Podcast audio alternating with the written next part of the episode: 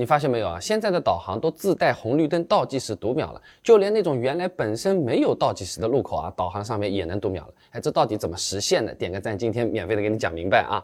那手机上面要显示红绿灯倒计时，最简单最直接的办法，那肯定是找交管部门合作了嘛，源头拿数据啊，别人还辛辛苦苦的在那边算嘞，你直接呢掏出了一份标准答案，那肯定省事不少啊。那早在二零一九年，高德地图呢就有过这种尝试的，和烟台交警合作啊，把这个市区联网的两千组红红绿灯状态。直接就推送到了这个高德地图上面啊，在百度地图呢也是有类似的合作的。你比如说二零二零年啊，和郑州航空港合作，把这个航空港区新港大道的红绿灯状态倒计时信息就直接传到百度地图上了啊。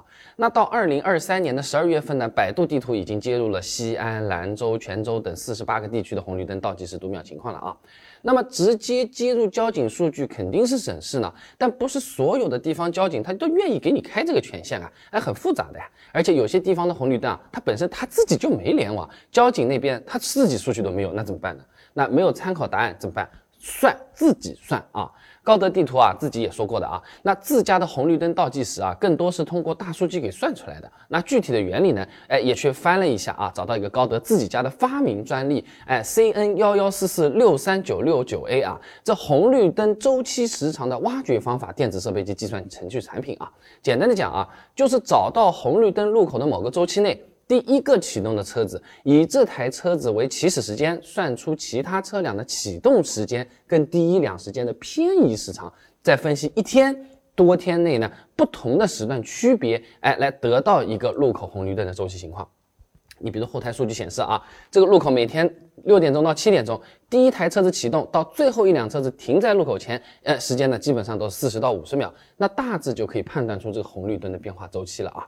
那再统计多个时段，你比如说早高峰、晚高峰、中午十二点、晚上十二点等等多个时段的数据，最后就能大致得到一个全天的红绿灯周期了啊。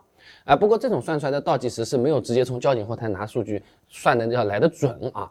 那其实也挺好理解的嘛，本身路口情况它就挺复杂的。那你比如说有些路口它不是有待驶区的嘛，就还没走你要往前面走一段的嘛。所以有些朋友会讲的嘛，这倒计时有时候准，有时候也不准的，可能就因为是这个啊。那我们自己也是实测了一下啊，有的路口呢是比较准的，地图显示的倒计时和实际的呢相差不到一秒钟；有的路口呢提前个三到五秒钟啊。有的地方导航还会显示下一个路口、下下个路口的红绿灯状态，总体还是比较实用，蛮好用啊。那除了红绿灯倒计时，高德啊、百度啊，还有哪些隐藏的功能，很少人知道，很少人用，但是一用你就上头，放不了手啊！百度和高德到底是哪个好啊？一个嘛说嘛导导经常要到河里去的，一个说导导导导经常嘛就是要开始骂人的啊！到底哪个更准一点？为什么会有这个区别？功能那么强大，百度、高德都不收钱呢？